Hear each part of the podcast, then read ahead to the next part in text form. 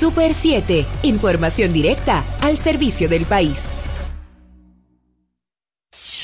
Comienza como cada día la claridad del mediodía. Sean todos bienvenidos a su espacio Hablemos Claro.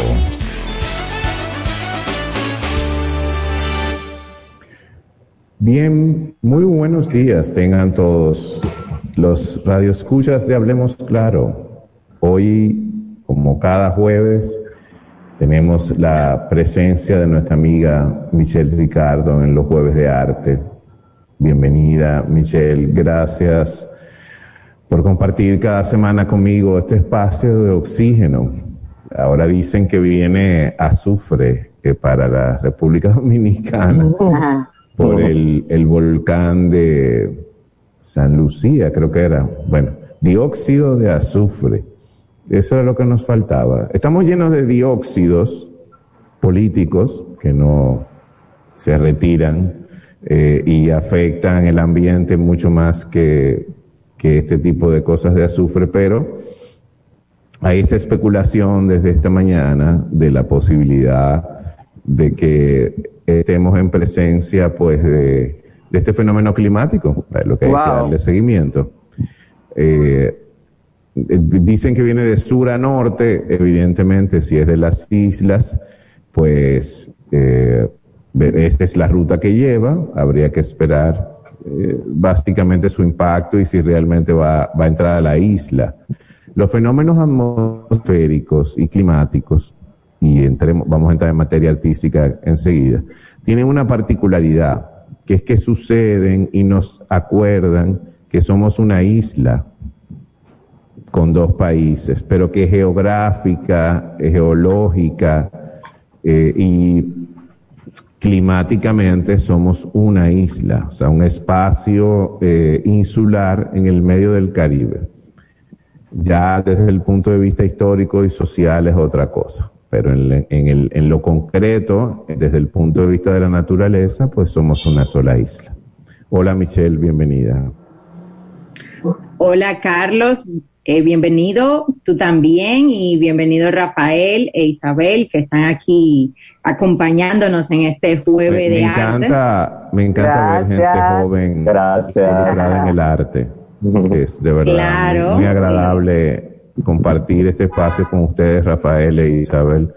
Eh, Gracias para, para jóvenes me gusta mucho esto que podamos, eh, bueno, pues dialogar sobre el arte desde la perspectiva de, una nueva generación. Eh, Michelle, yo creo que lo importante es que Rafael e Isabel pues se presenten primero que nada y nos cuenten un poquito de su trayectoria. Adelante, todo tuyo. yo quiero hacer porque eh, hay que decir que ayer en el arte y la cultura fue un día muy importante y muy movido. Eh, lo primero es que el presidente Luis Abinader creó mediante el decreto el programa de arte público dominicano, el decreto 205-21. Y eso es importantísimo. Eh, yo creo que yo aplaudo esa iniciativa y espero que tenga que tenga una super trascendencia en lo adelante y que pueda ser replicado y que se y que se potencie al máximo porque la intención de este decreto de este decreto es eh, hacer intervenciones eh, culturales eh, en, en, barrios y yo creo que eso es maravilloso. y a través del muralismo que creo que aquí lo hablamos alguna vez Sí, sí, se contempla el muralismo, pero también está, estuve leyendo y están contempladas otras manifestaciones de arte público. Y yo creo que eso es muy necesario sobre todo porque eh, dentro eh, hemos estado también, así como criticamos siempre la falta de políticas culturales, hay que aplaudir este tipo de iniciativas que son de políticas eh, culturales y que, que, impactan en la vida y en, la, y en el desarrollo de las artes nacionales. Yo creo que todos los artistas tenemos que estar pendientes al desarrollo de este decreto, a la aplicación de este decreto de manera efectiva y que se haga eh, de manera justa, equitativa, ¿verdad? Y que, y que bueno, que sea fructífero. Y en otro sentido también decir eh, que hemos estado hablando muchísimo de la Bienal, que ya está, eh, que el día de ayer... Más de 200 artistas veo que... Exacto, el 286 artistas fueron seleccionados. Eh, hay mucha, mucha, es muy... Eh, vamos a... yo estoy loca por ver la... la pues la exhibición como tal, sobre todo porque hay un retorno a las artes, vamos a decir, que a las artes plásticas, esta idea de las artes plásticas o las artes tradicionales, hay mucha pintura, mucho dibujo, eh, sobre todo mucha pintura y, mucho, y eh, mucha escultura. Hay pocas manifestaciones de arte eh, pues más contemporáneos como performance, instalaciones, video y es interesante. estoy ansiosa por ver eh, la puesta en escena de esta exhibición. Entonces yo creo que ayer fue un día muy importante, sobre todo por el decreto de, la, de arte público dominicano. Eh, eh, ¿Qué implica esto del decreto? Porque para gente que es neófita en la materia, quizás no tiene claro cuáles son las implicaciones, de qué se trata. ¿De qué se trata? explicar. Mira, se supone que desde el Estado, el Estado como tal, debe siempre tener en consideración a los artistas visuales para, el para la inclusión de arte público en, en el espacio, dígase en el desarrollo de la ciudad, así como, eh, como incluimos árboles en el paisajismo, se debe de contemplar incluir arte. Eh, esto es una obligación. El arte como recurso de infraestructura pública, por ejemplo. Exacto, como se puede utilizar desde eh, el mero arte de, del, de, pues, del preciosismo, dígase para casi decorativo, entre comillas, o de embellecimiento por alguna, hasta la, hasta el arte eh, a nivel estructural eh, dígase crear piezas que, involucren la arquitectura, las instalaciones, crear nuevos espacios y sobre todo pensando en el arte, eh, en el arte público como una mejora de la calidad de vida del, del, ¿verdad? de los ciudadanos y las ciudadanas que transitan y que consumen el espacio público. Porque si tenemos un espacio agradable, pues eh, esto va a incidir en nuestra psiquis y en nuestra forma de, Naturalmente. de relacionarnos con, eh, con el espacio, ¿verdad? Igual yo creo que la ciudad, o sea, las ciudades deberían tener, ahora que vamos a conversar con los compañeros, eh, yo creo que igual las ciudades tienen que ser ciudades con propuestas artísticas en movimiento también. Claro. Eh, o sea, que, que, el teatro, o sea, la dramaturgia, por ejemplo, y la poesía, y hasta la narrativa corta, o sea, el cuento corto, deberían tener sus espacios en, en la escena pública. En la sí, esa es la realidad. Yo estoy coincido contigo y esto forma parte de las políticas públicas. Yo creo que eh, que es, es, interesante que sea un decreto, o sea, es interesante que, que esté y que existe el decreto. Lo que deberíamos de abogar nosotros los artistas en el futuro es que esto no se quede solamente como un decreto, sino que se incluya dentro de las leyes de, del ayuntamiento y que sea una obligación siempre incluir esta, esta partida de arte público en toda la, o sea, cada vez que se haga una calle, un parque, una plaza, incluir un por ciento eh, y, una, y, una proporción, una propuesta artística. Hay ojalá, ojalá fuera eso, perdón Michelle, ojalá esto fuera normativo, o sea, que fuera regulado por ley en el caso de que no fuera así, bueno, pues los decretos también ayudan. Sí, por eso yo creo que es buenísimo que esto sea como una especie de experimento y luego hacer la, o sea, y que los artistas tomemos la palabra y eh, busquemos la forma de que esto se convierta en una ley. Eh, sí, eh, algo interesante que tuve que dice que se incluyen esculturas, restauraciones, entre otros. Eh, no sé qué significa ese entre otros, pero yo espero que ese entre otros esté incluyendo otras manifestaciones de arte público como el teatro eh, y bueno, La danza también. igual, exacto, eso te iba a decir. Que bueno, gracias Rafael. La danza puede ser perfectamente. Yo creo que, que, que los artistas tenemos que estar pendientes con este decreto y que se y que se desarrolle de manera efectiva, justa y equitativa eh, para toda la, la, población. Hay que ver cómo se hará eso, si se hará por concurso, eh, dónde, cómo aplicar, etcétera, etcétera. Pero hay que felicitar la iniciativa. Eso es sin lugar a dudas, hay que celebrarlo. Eh, Michelle, tenemos eh, que hacer una, una brevísima pausa para entrar ya de lleno con Rafael e Isabel y dedicarnos, bueno, pues lo que resta del programa a intercambiar con ellos en esta riquísima eh, conversación sobre arte, dramaturgia y nuevas generaciones. Regresamos en breve, estamos en Hablemos Claro, su claridad del mediodía. Soy Carlos de Peñaver, muchas gracias por su sintonía. Volvemos enseguida. Estás escuchando Hablemos Claro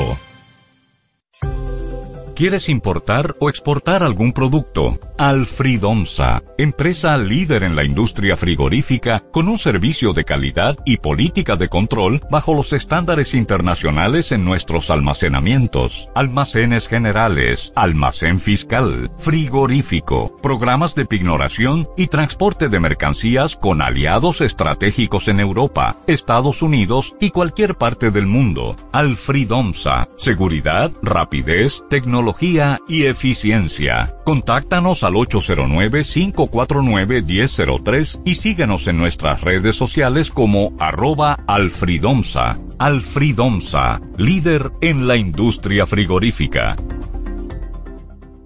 MQ Lámparas y Lámparas Quesada, especialistas en iluminación y decoración. Contamos con gran variedad de lámparas italianas y españolas, modernas y en alabastro, con los diseños más cuidados y especiales del mercado. Estamos ubicados en la Avenida Independencia 256 en Gascue, Avenida 27 de Febrero 265 en el Ensanche Piantini. En Santiago, calle Bartolomé Colón número 17, además de 22 tiendas móviles en los cuatro puntos cardinales del país con facilidades de pago. Para más información, llámanos al 809 687 2302 y 809-547-2614. MQ Lámparas y Lámparas Quesada, pioneros en la iluminación. Continuamos con Hablemos Claro. Bien, continuamos con su programa Hablemos Claro, la claridad del mediodía. Michelle, ahora sí, bueno, pues eh, nos toca presentar el plato fuerte este jueves a nuestros amigos Rafael e Isabel y bueno, de todo tuyo esta introducción.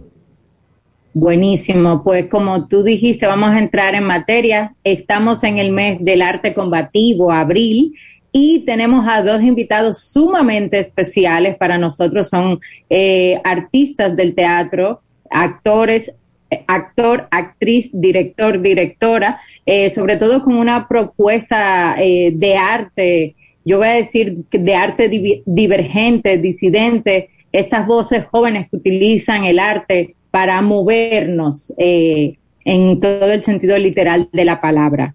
Eh, bueno, eh, vamos a iniciar con Isabel Spencer para que haga una brevísima presentación de cómo te iniciaste en el teatro. Háblanos un poquitín de tu trayectoria ahí brevemente. Ok, este, hola, muchísimas gracias por la invitación. Es siempre es agradable y son sumamente necesario abrir estos espacios para, para hablar sobre lo que sobre lo que hacemos, sobre lo que podemos aportar desde el arte Totalmente. Eh, y desde un arte colectivo eh, que nos beneficia a todos, a todos y a todas.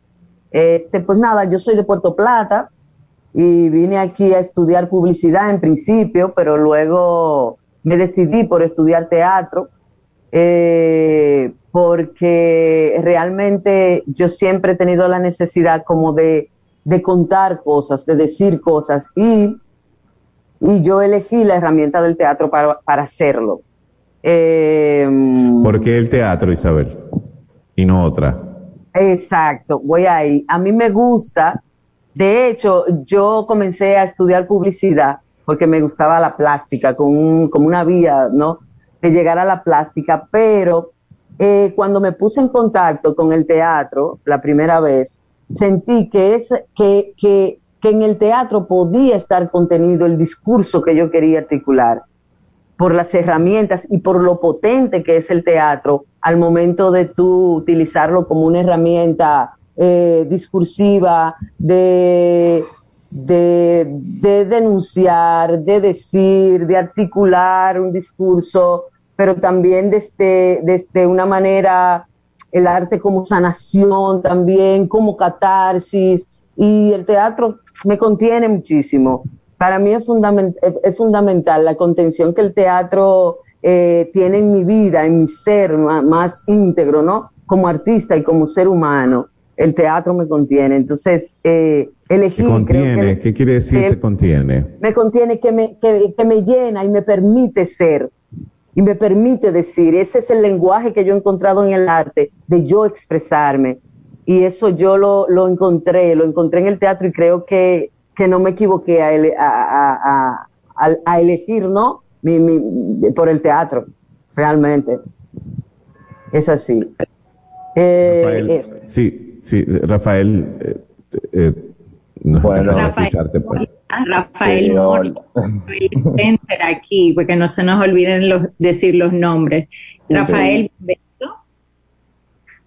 Hola, gracias por la invitación y me identifico con lo que dijo Isabel. Estos espacios de diálogo son muy importantes para generar puentes tanto entre creadores como con, con ustedes que nos facilitan el espacio y también con los eh, que nos escuchan y nos ven.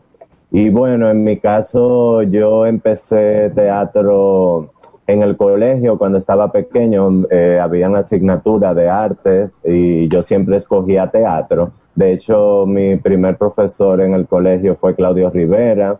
Y ahí, amigo Claudio, a quien saludamos eh, con mucho afecto y respeto. Pues sí, él fue mi primer profesor y ya yo me enamoré del teatro desde ese momento, pero la decisión de estudiarlo a nivel profesional fue cuando eh, terminé el colegio, eh, no sabía si escoger publicidad, igual que Isabel. y, y, bueno, al final entré a la universidad a estudiar filosofía y paralelamente eh, decidí teatro. ¿Por qué eh, decidí teatro? Además de que ya lo había experimentado en el colegio, mi objetivo era porque yo escribo desde pequeño. Entonces yo quería utilizar el teatro como vehículo de las cosas que yo escribía, para representar mis textos. Entonces, excelente. Por ahí fue que me, yo llegué a la escuela de teatro con ese objetivo. Quiero representar lo que escribo. y, y, y, bueno, y por ahí eh, conocí también la danza, las posibilidades del cuerpo, yo también bailé por muchos años con danza contemporánea que se conecta mucho con el teatro y al igual que Isabel, para mí el teatro es no solo un vehículo de ideas, que también, no solo un vehículo eh, de crítica social, que también, sino un espacio de sanación, como ella misma dijo. Eh, para mí es una terapia, la verdad, el teatro. Quiero, quiero, perdón Rafael, le quiero preguntar a los dos, porque tomo nota de, al escucharlos del, del proceso de sanación, de la catarsis. Hay mucho, por lo que veo, de, eh, o sea, de, de, de, forjar la identidad la, la particular, o sea, la, la, la, identidad de ustedes como, como sujetos, o sea, como, como ser persona, eh, desde, desde esta participación colectiva del teatro, o sea, porque el teatro implica, implica un sentido de comunión, eh, sea con el público o con los otros actores y actrices, actrices que participan. Pero igual, por lo que ustedes, ustedes tienen en común, además de, de generacionalmente ser contemporáneos, esto que acaban de acotar, de que el teatro los ha ayudado a eh, resignificar o a significar sus identidades de sus identidades particulares. Me gustaría que abundaran un poco más cada uno sobre eso. ¿Cómo el teatro ha contribuido a forjar estas identidades de ustedes eh, dentro de todas estas experiencias que han tenido? Isabel, primero y luego Rafael. Ok, bueno, este, nosotros somos lo que hacemos y, y lo que hacemos somos. Hay que partir de esa premisa. O sea, Isabel eh, colectiva e individualmente es un ser humano que tiene sus particularidades y dentro de ella utiliza el teatro para reforzarlas. Eh, ¿A qué me refiero? El teatro yo lo he utilizado como una herramienta también de activismo en mi vida y en ese sentido es la conexión que yo hago con la sanación. Eh, el teatro como un elemento, como, como una herramienta de sanación para mí. ¿Por qué? Porque el teatro me permite sacar esas otras voces que yo tengo dentro y que, y que, y que de alguna manera van a salir y qué maravillosamente que salgan por vía del teatro. Y, es una liberación. Y, ¿ah? voces en tensión, me imagino. Sí, sí, claro. Y, y es, una, es una liberación cuando yo puedo expresarme a través del arte que yo elegí y de una herramienta tan potente como dije anteriormente, que es el teatro, que la tengo en mis manos que está ahí para yo expresar lo que yo quiero y para yo hablar de mi sentir y de cómo yo veo el mundo y qué cosas me interesan del mundo y qué no me interesa del mundo y qué me gusta de, de, esta sociedad y qué no me gusta y, cuáles son los derechos que yo quiero defender desde el teatro y cuál es mi barricada. Y Isabel, ¿y tú no entiendes, perdón, que tú pudieras haber hecho eso, porque la dramaturgia es representación? Por, más, por más real, eh, eh, eh, perdóname, ojo, o sea, y, pueda, y tiene una carga de, de, expresión ficcional, o sea, hay, hay, es obvio que tiene ficción en, el medio. O sea, tú estás utilizando un vehículo que carga una buena dosis de ficción para construir tu vinculación con la realidad. Claro. Entonces, Por, cuando dices que te liberas y que te, o sea, eso, o sea, que haces catarsis, ¿no sería una forma de evasión o no? Todo lo contrario, yo no creo que sea evasión. Yo creo que cuando yo trabajo o... Digo, perdóname, te voy a explicar e-, por qué, y a, Rafael, te voy a explicar por qué la pregunta. Y no, no tiene que ver necesariamente con ustedes y ahí mismo te dejo seguir. Y ah, es un tema de que la comercializas, o sea, el arte comercial es un arte de evasión inducido. Ok. Entonces, cuando, cuando planteas esto, que te, perdona que te utilice como gancho, cuando dices Que, que, haces catarsis, que te sirve para liberarte, yo sé a lo que te refieres. Y es, que, es que tú te estás encontrando dentro de la puesta en escena contigo misma. Exacto. Y usas la ficción de, de, palanca nada más. Sí, entonces. sigo escuchando. Cuando, cuando tú te refieres al arte comercial, tendríamos que partir de también un poco yo, yo soy directora de un colectivo, se llama Colectivo de Teatro Maleducadas. ¿Tú conoces la propuesta del colectivo? ¿Has ido a alguna obra? No, me encantaría. ¿Conoces, ¿conoces alguno de los trabajos del colectivo? No, no, tiene, es un entretenimiento, es un, ahí voy a me encantaría. De hecho, de hecho voy a, voy a espero que me invites ahora y bueno, pues pueda ir. Exactamente. Entonces luego, entonces luego, después de eso, entonces sí podríamos como tocar el punto del arte de elevación y hasta cierto punto del arte de comercial y utilizar la ficción como una palanca de detonante, porque es sumamente importante que conozcas la propuesta y que hayas visto la obra y el contenido y así podríamos, yo podría hablar tan profundamente del trabajo con, eso, porque esa es una de las cosas también que, que, que, a mí me interesan, por ejemplo, de los espacios eh, donde vamos a tener este tipo de diálogo o sea, yo sé que nos estamos conociendo ahora, pero igual también, si tú conocieras más como el proceso mío eh, dentro de la dirección. La parte creativa, ¿verdad? Exacto, y mi línea de trabajo y mi línea política como activista y cómo yo mezclo eso con el teatro y como una herramienta. Lo que, pasa, eh, Isabel, eh, fíjate, fíjate algo, mira cuál es el problema. Estos espacios son de oro porque no, no nos los dan. No, no son. Eh, es un privilegio. Tú no te imaginas qué nivel de privilegio tenemos nosotros de hacer esto a esta hora en una emisora como esta, porque no es común, no, no es atractivo para el gran público. Entonces, por eso hay que aprovechar las oportunidades como estas.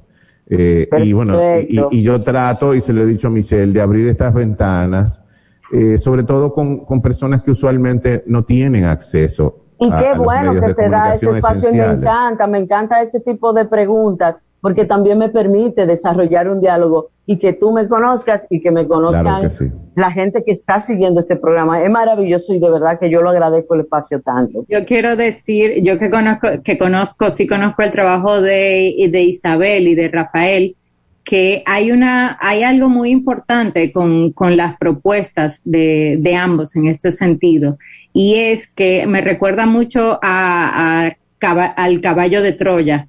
Es eh, esta idea de utilizar el arte como un recurso, ¿verdad? De muy bonito, esa idea del entretenimiento como tal, pero cuando tú estás en medio de la, de la propuesta y tú, todo está muy chévere, de repente el contenido definitivamente te mueve. Yo por eso dije a un principio de que te hace que te mueva literalmente, porque, porque, porque te problematiza. Yo creo, yo soy de una, una piel Un arte comprometido.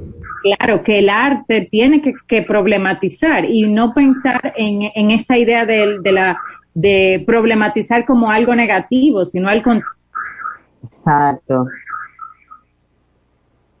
Sí, no, y que, y que de alguna forma, Isabel, te dejo continuar para, para pasar a la contrario, es cuando te, eh, sí, no, pero perdóname, eh, eh, Michelle, que se cortó un momentito. Isabel, quería que cerraras, darte la oportunidad de cerrar eh, tu intervención para dar paso a Rafael.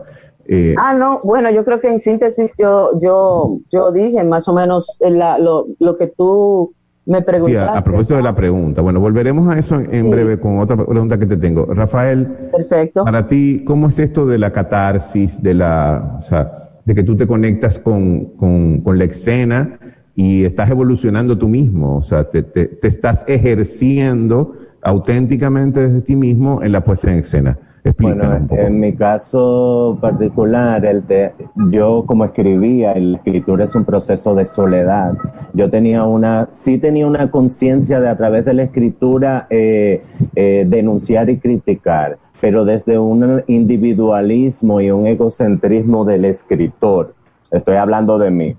Eh, sin embargo, cuando entré al teatro, ese individualismo se rompió por completo porque el teatro es comunitario. O sea, el teatro dependemos del grupo, eh, el sudor de los compañeros. Entonces, gracias al teatro me permitió desarrollar mi identidad. ¿En qué sentido? De poner, de romper con ciertos prejuicios que yo tenía incluso de clase social porque, por ejemplo, yo estudié en un colegio de clase media de aquí y yo estaba como con cierto prejuicio y el teatro me aterrizó a la realidad. Me puso en contacto con mis propios prejuicios y con mis prejuicios hasta como artista. Y eso que yo criticaba en la escritura, el teatro me permitió darme cuenta cómo yo mismo caía en mis propias trampas, cómo yo mismo reproducía eso que yo quería criticar. Y en ese sentido el teatro me permitió ir conociéndome a mí mismo, humanizándome, desarrollando una mayor conciencia social, porque en el momento que tú estás ensayando con un compañero que ha tenido o compañera que ha tenido cual, eh, otro background de vida, de formación, etcétera, de repente tú comienzas a confrontarte y eso eh, es maravilloso. Y quisiera hacer con el tema de la evasión en el arte un poco abogado del diablo, porque si bien es cierto que el arte en que yo creo es un arte comprometido, es un arte de crítica, etcétera, y, y sí es real que existe un, un, un arte de evasión y un arte conceptual, eh, perdón, comercial, eh, yo pienso que toda manifestación teatral, tanto la comprometida socialmente y tanto esa que es para conseguir el dinero, en el caso del teatro,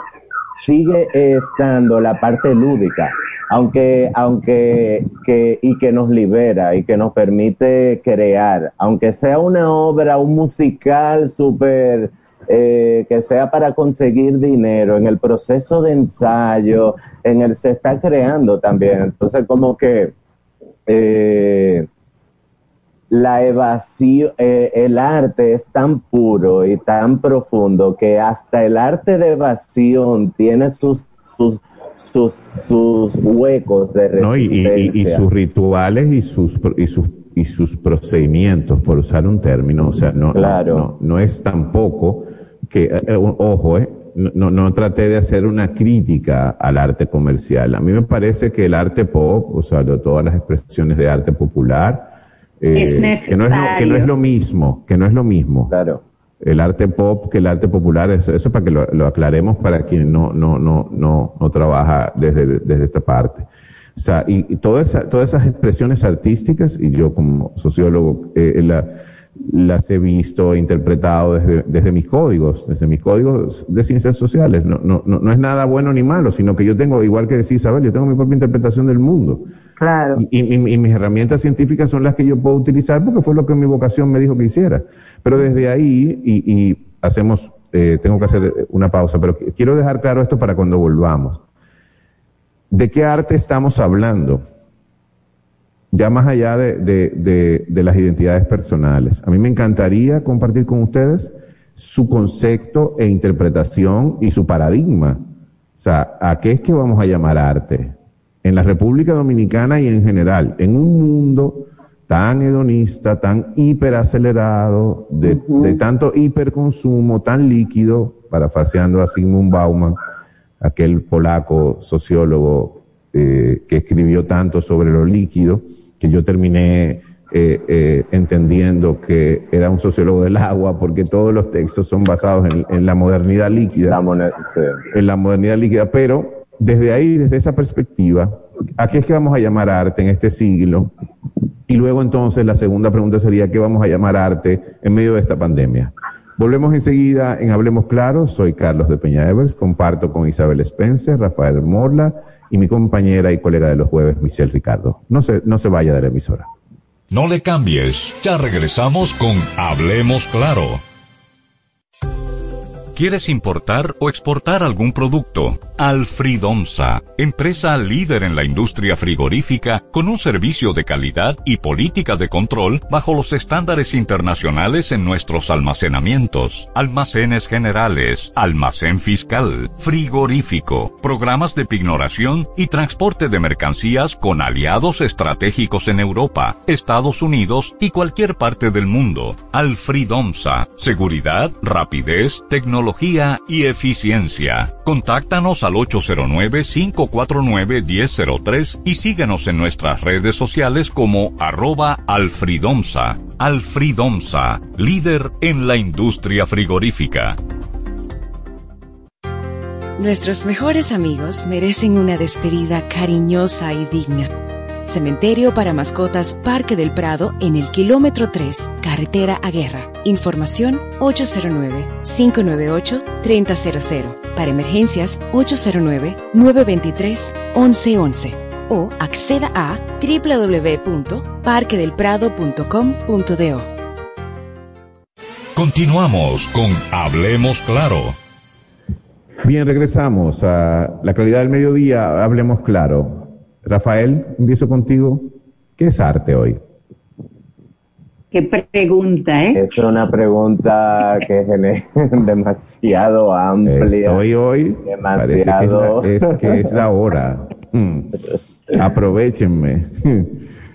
Bueno, el arte, el arte es un espacio de autoconocimiento, es un espacio de comunicación de ideas, es un espacio de de, creación, de juego, de, de, conflicto, de lucha.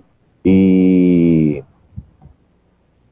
y el arte hoy sigue siendo el mismo que ha sido eh, a lo largo de la historia de la humanidad, con adaptado a estos tiempos, pero el arte sigue siendo eso, ese, ese espejo para eh, que nos permite vernos a, los seres humanos y de relacionarnos entre nosotros mismos en nuestra sociedad con lo que nos rodea, tanto lo material como los demás seres vivos. El arte permite todo eso. Entonces, eh, y bueno, eh, el arte es tan grande que es imposible definirlo en palabras eh, yo, yo, yo, te iba a decir que... me he quedado corto. Que el arte... No, y, y, y tampoco tienes por qué ser certero.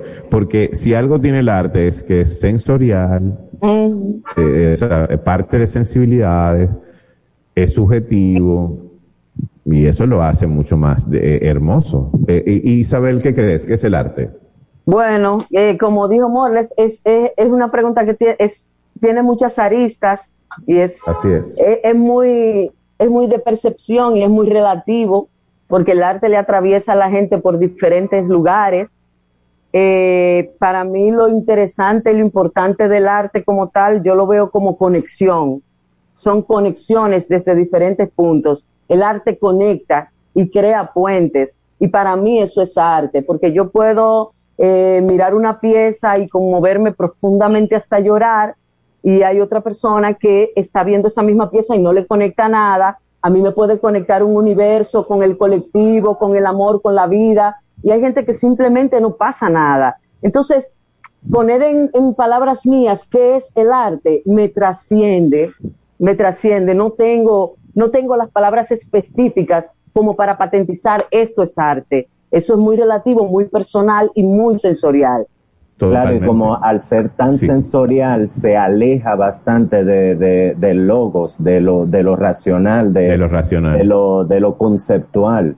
Aunque lo utilice, aunque utilice también lo conceptual y lo racional, pero se aparta de eso. no, y por eso les hice la eh, provocación a propósito. Sí, porque de hecho, de hecho, con, estoy completamente de acuerdo con ustedes, de, eh, pretender definir el arte. Exacto. Desde el racionalismo, o sea, desde la visión. No, de hecho sería, sería también una pretensión. es, pretencioso, claro. Es una pretensión. Eh, es pretencioso. El gran problema que tenemos, que tenemos ahora mismo es que hay hay eh, muchas definiciones de arte y eso ha hecho eh, esta estratificación del arte que yo creo que le ha hecho que de alguna u otra forma ha afectado mucho eh, el acceso y, que el arte, porque por ejemplo, definimos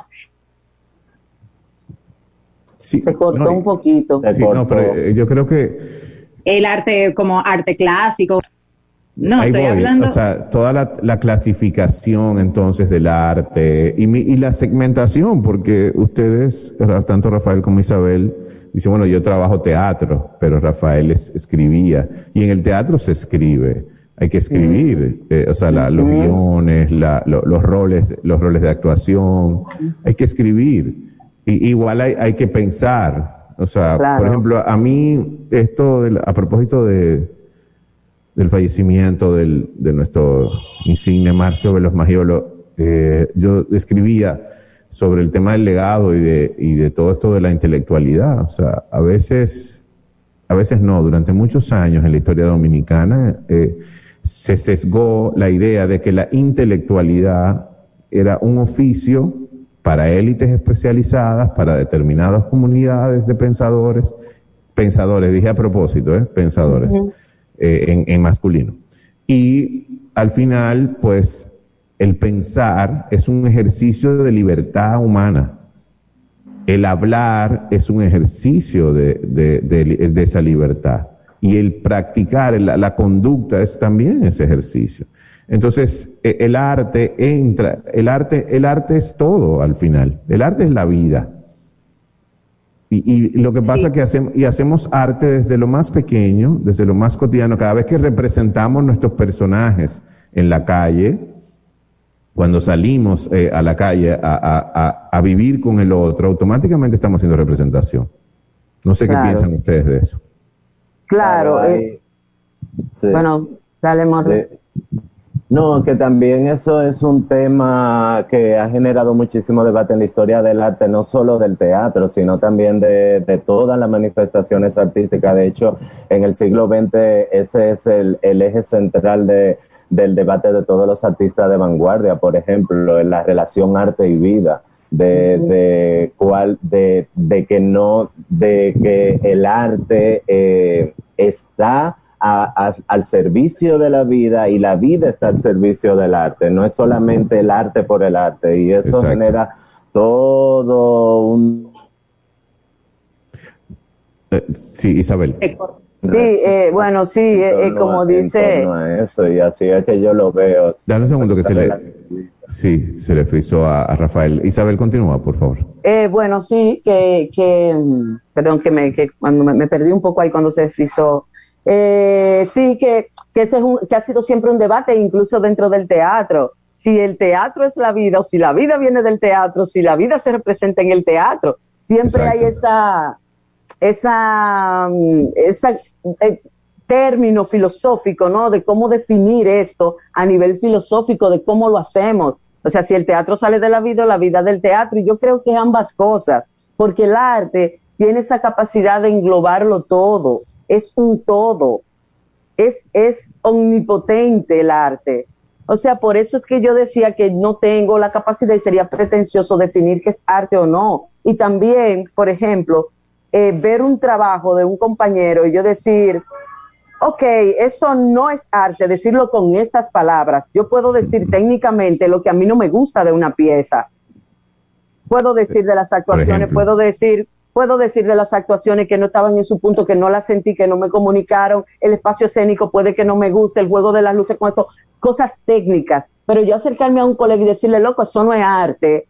O sea, entonces es sumamente lo que viene, claro, claro lo que viene de allá para acá y me va a decir, muéstrame el arte tú me va a decir, pero ven, muéstrame el arte. Entonces hay que tener como mucho cuidado en ese sentido y hasta, y hasta respeto porque, porque también implica un esfuerzo desde donde cada quien lo concibe en su cabeza. Totalmente, y eso es libertad. Y es su libertad de, de, hacerlo y de llegar por las vías que tenga y las herramientas que tenga. Y por eso también eh, hay que tener cuidadito con eso, siento, ¿no? antes de, entrar en, una pregunta que puede ser objeto de polémica, y bueno, también es válida la polémica. Buenísimo. Estamos en el tema del arte y el COVID. O sea, ¿qué, qué, qué para ustedes, ¿qué ha significado la pandemia? ¿Quién arranca? dale, Isabel, dale tú. ¿Qué ha significado la pandemia?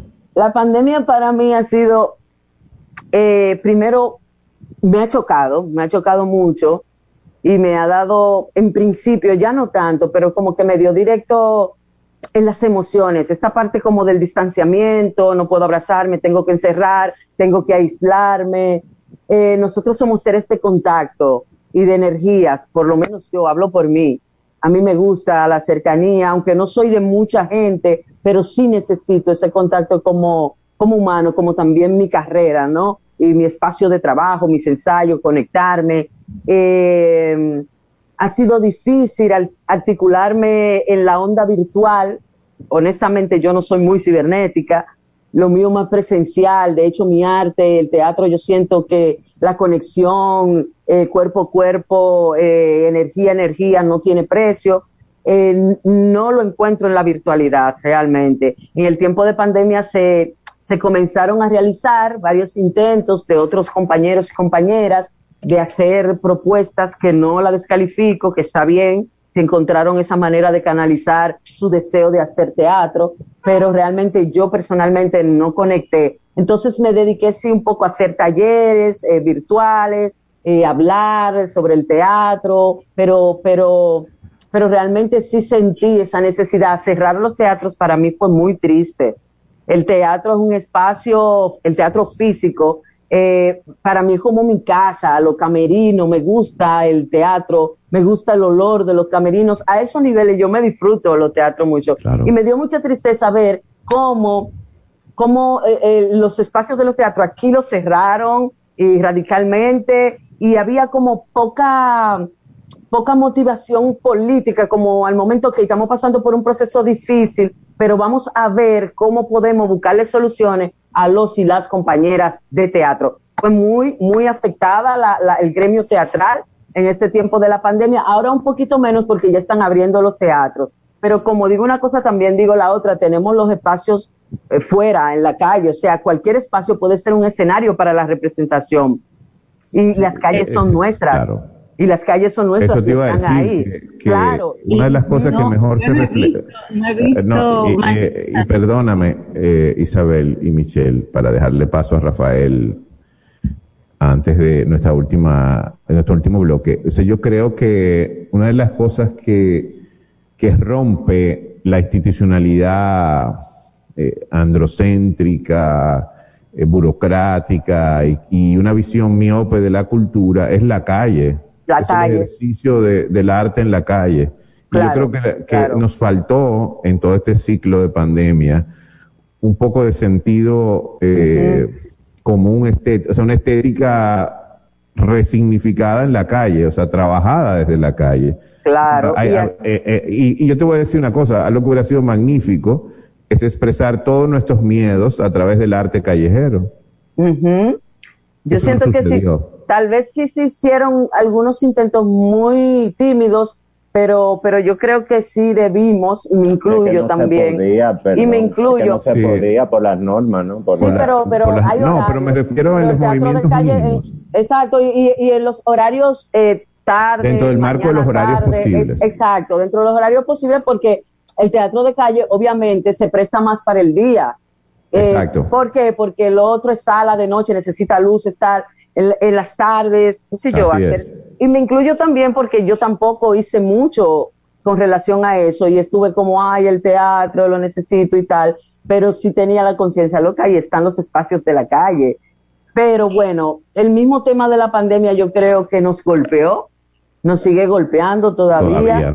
Llegó en un momento de repente que nadie se estaba esperando esta, este, esta situación tan, tan, tan, tan desgarradora y tan, bueno, y pues tan triste que nos sacó todo a los seres humanos, nos sacó la parte más hermosa eh, de la solidaridad, del colectivo, pero también nos sacó la individualidad. Nos sacó que somos seres humanos con luces y sombras. Exactamente, entonces... es perdón, eh, Isabel, sí, no, ya, Rafael, eh, tu espacio, ¿cómo te ha afectado la pandemia y, y todo esto de, de la ausencia de los escenarios? Bueno, a mí me afectó muchísimo y, para colmo yo viviendo en, otro país, eh, entonces eso fue un agregado más. Eh, me puso en contacto con lo vulnerable que somos como, como humanos y también me puso en contacto la pandemia con lo equivocado que estamos como humanidad, que hemos estado y que estamos como humanidad y corroboró también con Isabel de, que sacó eh, las luces y las sombras que tenemos como, como sociedad. Y, bueno, reitero esa parte de, lo mal de este sistema. Es lo que la mm. pandemia a mí me deja. En síntesis, me lo confirma. Me mal este sistema que vivimos. No sé cuál sería el sistema, no puedo decir cuál sería el sistema mejor, ideal, ideal pero este que en que nos encontramos está mal. Y la pandemia nos dio en la cara con eso. Y también no, me puso en contacto con, el, con la razón. O sea, cuando yo vi muchísimos filósofos tratando de, teorizar en torno a eso y todos eh, se equivocaron, ahí me también eh, la vulnerabilidad y la incapacidad de la razón. Eh, Exacto. frente a la, naturaleza. Me puse en contacto con eso y para mí todo eso, lo único que yo pude hacer desde el confinamiento fue moverme. Yo ni siquiera pude escribir. Yo lo único que hice fue bailar, improvisar en, la casa, encerrado. Yo me, ponía a bailar, a sudar, porque era la única forma de no volver. De, hacerla, de expresarte. De, esperarme, de expresarme y utilicé que yo no soy para nada de, redes sociales y subía, me grababa improvisando danza y lo subía. Y me puso en contacto con eso de, de cómo el arte de verdad es eh, un espacio sanador. Sanador. Y, no, lo hacía por, no lo hacía por los espectadores, lo hacía por mí. Antes, antes de, pasar contigo, Carlos, porque yo no quiero que vayan. Eh, dos cosas puntuales. Eh, estamos pensando que ustedes son una nueva generación dentro del teatro, pero hay una más joven todavía. Eh, y yo quiero primero que den algunos consejos para esta nueva generación de actores, actrices, directoras y directoras dominicanas y dominicanos y, eh, sobre, y que nos compartan dónde se pueden ver sus trabajos, porque es muy importante hacer estas conexiones que estaba hablando Isabel. Entonces, Morla, vamos a empezar contigo. Eh, algunos consejos. Bueno, eh, yo a veces eh, me, me, me, da un poquito de alergia, entiendo por qué lo dice, lo de dar consejos, pero eh, porque no, no soy más de... de pero, pero a jugar a eso, al dar consejos, yo diría leer. Hay que leer muchísimo, no solo teatro, no solo sobre teatro, que también, sino leer filosofía, leer sociología, leer, leer, leer, leer, leer, leer. Y hago una autocrítica eh, como sujeto de teatro, sujeto dominicano del teatro. Nos hace falta leer aún más, que de hecho por nuestro oficio lo hacemos bastante, pero mm, leer más todavía, y no solo de, repito, de, del ámbito teatral, eso es lo que le aconsejaría a los estudiantes, sobre todo porque fui profesor y he visto la, la laguna que, que, que hay en ese sentido. Eh, eso yo enfocaría todo mi consejo de, en esto, leer. Bueno, eh, Isabel.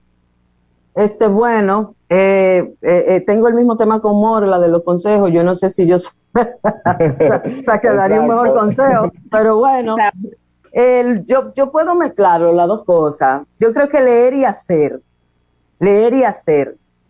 Eh, está bien eh, y es, es una herramienta poderosísima, leer, leer, leer todo lo que se pueda, pero, pero que también hay ciertas poblaciones que no necesariamente pueden estar siempre sobre leer, pero que por eso no dejen de hacer, porque también hay un acto eh, teatral también que se gesta en el hacer, en el hacer. Entonces, esa, esas dos cosas mezcladas yo creo que, que es importante y que y que cada quien vaya encontrando su propio discurso y su propio camino. Eh, una, un consejo que yo puedo dar es disfrútense el proceso y suelten el resultado, porque el proceso es que te va a dar el resultado. Comiencen a buscar en su proceso y encontrarán su estética, lo que quieren decir, cómo lo quieren hacer, porque van a encontrar la conexión. Hay que soltar el resultado sabiendo lo que quieres arranquen y disfrútense ese proceso. Eso es lo que yo puedo hacer, lo que, yo entiendo.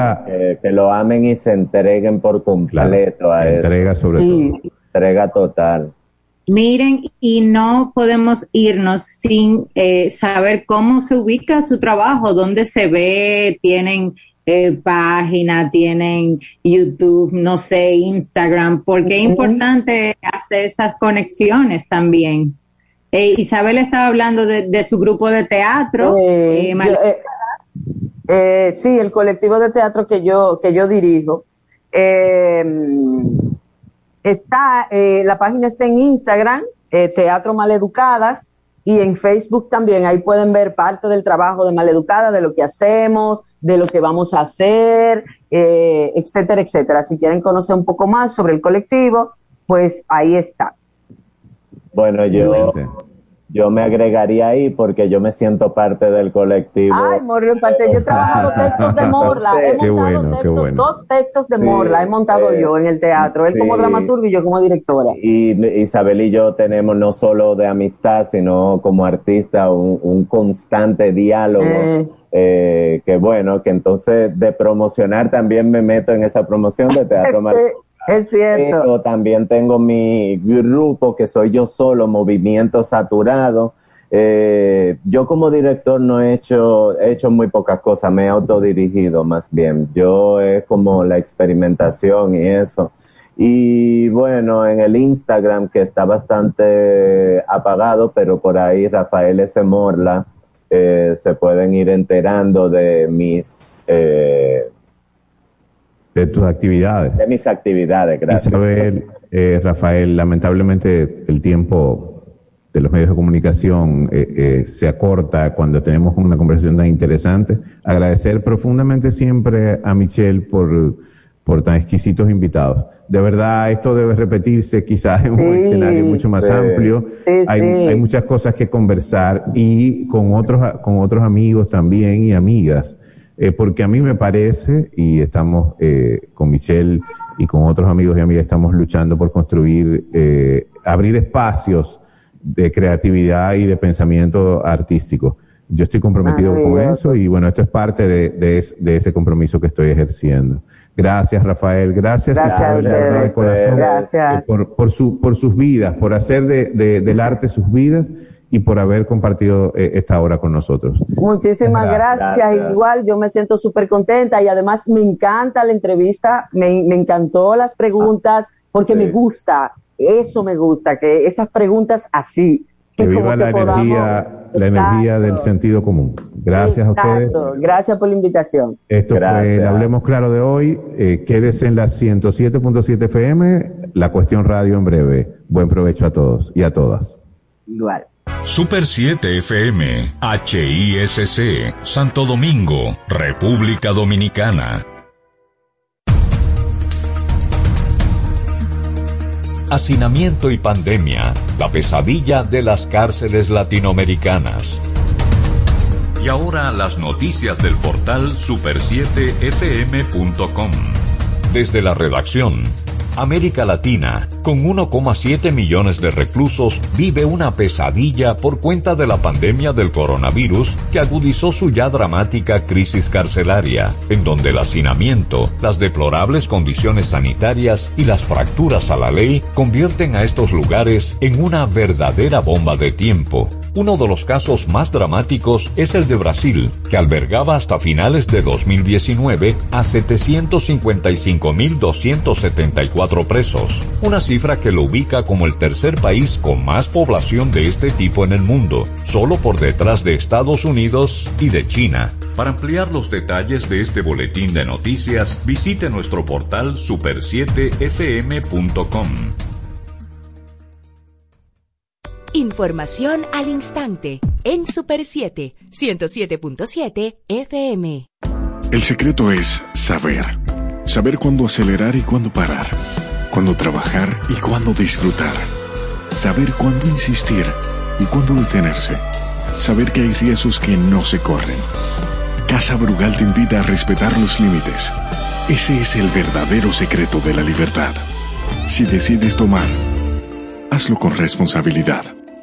Son 120, sí, ese es. ¿Y tú? ¿Estás viendo a cuántos grados hay que poner el horno? No, amiga, que al activar un plan Smart de Claro, recibo hasta 6 veces más internet por 3 años. O sea, que si contratas 20 gigas, en realidad son 120. Eso está buenísimo. Recibe hasta seis veces tu internet por tres años al activar o aumentar tu plan Smart en pospago control. Adquiere el tuyo con el smartphone que tanto quieres y llévatelo en cómodas cuotas por hasta 18 meses. En Claro, estamos para ti. Una nueva ventana musical dedicada a la música brasileña en todos sus géneros. Cada sábado de 1 a 2 de la tarde, Sesión Brasil, por la Super 7. En República Dominicana el COVID-19 no se ha ido. Tenemos que vivir en nuestra nueva normalidad. Hoy, más que nunca, usa mascarilla, mantén el distanciamiento social, lávate las manos frecuentemente y evita las aglomeraciones. Es tiempo de mantener el optimismo. Juntos podemos lograrlo. Somos Super 7. Queremos tener una comunicación más directa y efectiva. Síguenos y contáctanos en nuestras cuentas de redes sociales como arroba super7fm. Únete a nosotros. Una de las bandas más influyentes en la historia de la música, los Beatles cada domingo conoce y disfruta la trayectoria del cuarteto de Liverpool. Las historias sobre las versiones y covers en distintos idiomas y diferentes géneros de la banda más popular del siglo XX de 10 a 11 de la mañana. La hora de Liverpool con Manuel Betances, Kim Sánchez y Guillermo González por la Super 7.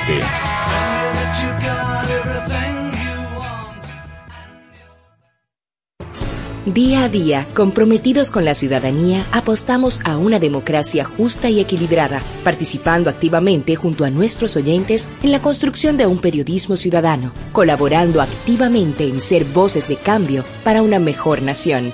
Super 7, información directa, al servicio del país.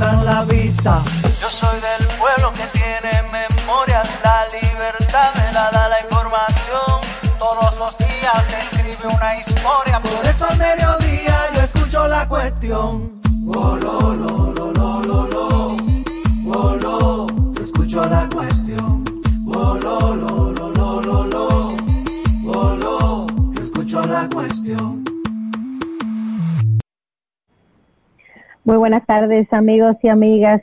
Empezó la cuestión. Soy Patricia Solano y les saludo este jueves 15 de abril desde la ciudad de Santiago de los Caballeros. Yo me encuentro específicamente desde la sala de investigación del archivo histórico de esta ciudad. Me tocó venir a hacer un trabajo y gracias a que estamos haciendo el programa desde fuera de cabina, me conecté desde aquí para estar hoy con todos ustedes eh, sin Diana, porque como ustedes saben, Diana está positiva al COVID con síntomas leves, pero aún siendo leves, esos síntomas incluyen dolor de cabeza, cansancio, así que hoy la dejamos descansar eh, y eh, nos encontramos para ver las noticias del día de hoy.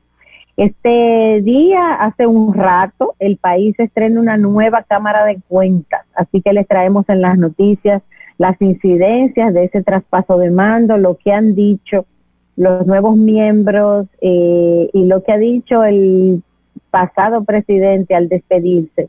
Le traemos estas noticias. También eh, tenemos otro caso de difteria, un niño que ha sido ingresado en el, en el Robert Cabral.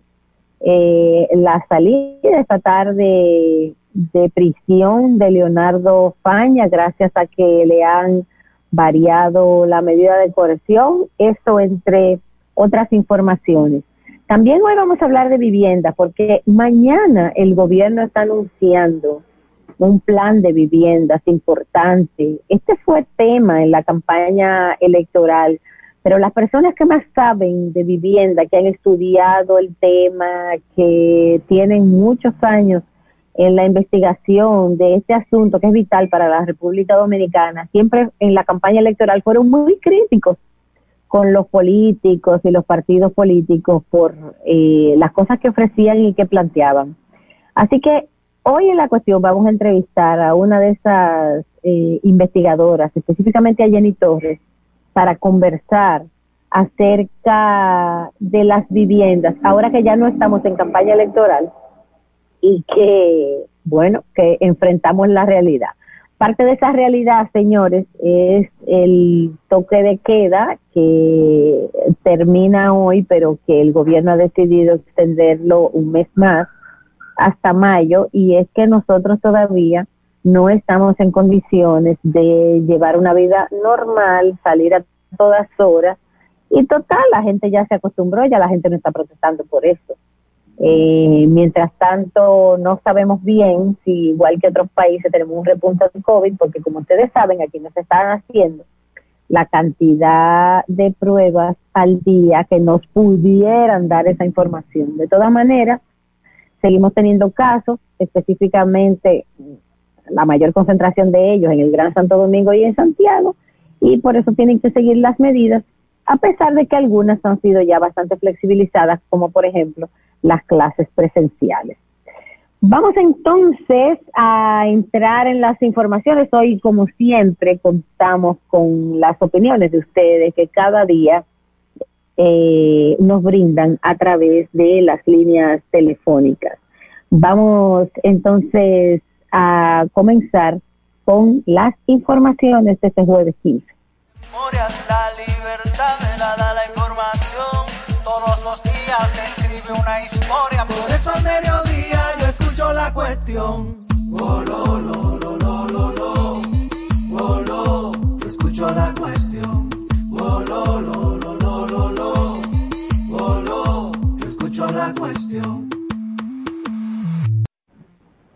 La nueva Cámara de Cuentas que tomó posesión esta mañana está consciente de los retos que tiene. Eh, Yanel Andrés Ramírez, el nuevo presidente, que es un hombre muy joven. De hecho, eh, ayer supimos por el senador Antonio Taveras que la juventud había sido incluso un obstáculo. O sea, hubo quien le criticó eso, le objetó eso, ay, pero es muy joven a lo mejor es eso. Eh, ayer supimos por el senador Antonio Taveras que la juventud había sido incluso un obstáculo. O sea, hubo quien le criticó eso, le objetó eso a Taveras, que la juventud había sido incluso un obstáculo. O sea, hubo quien le criticó eso, le objetó eso, ay, pero es un obstáculo. O sea, hubo quien le criticó eso, le objetó eso, ay, pero es muy. Quien le criticó eso, le objetó eso, ay, pero es muy eso, ay, pero muy.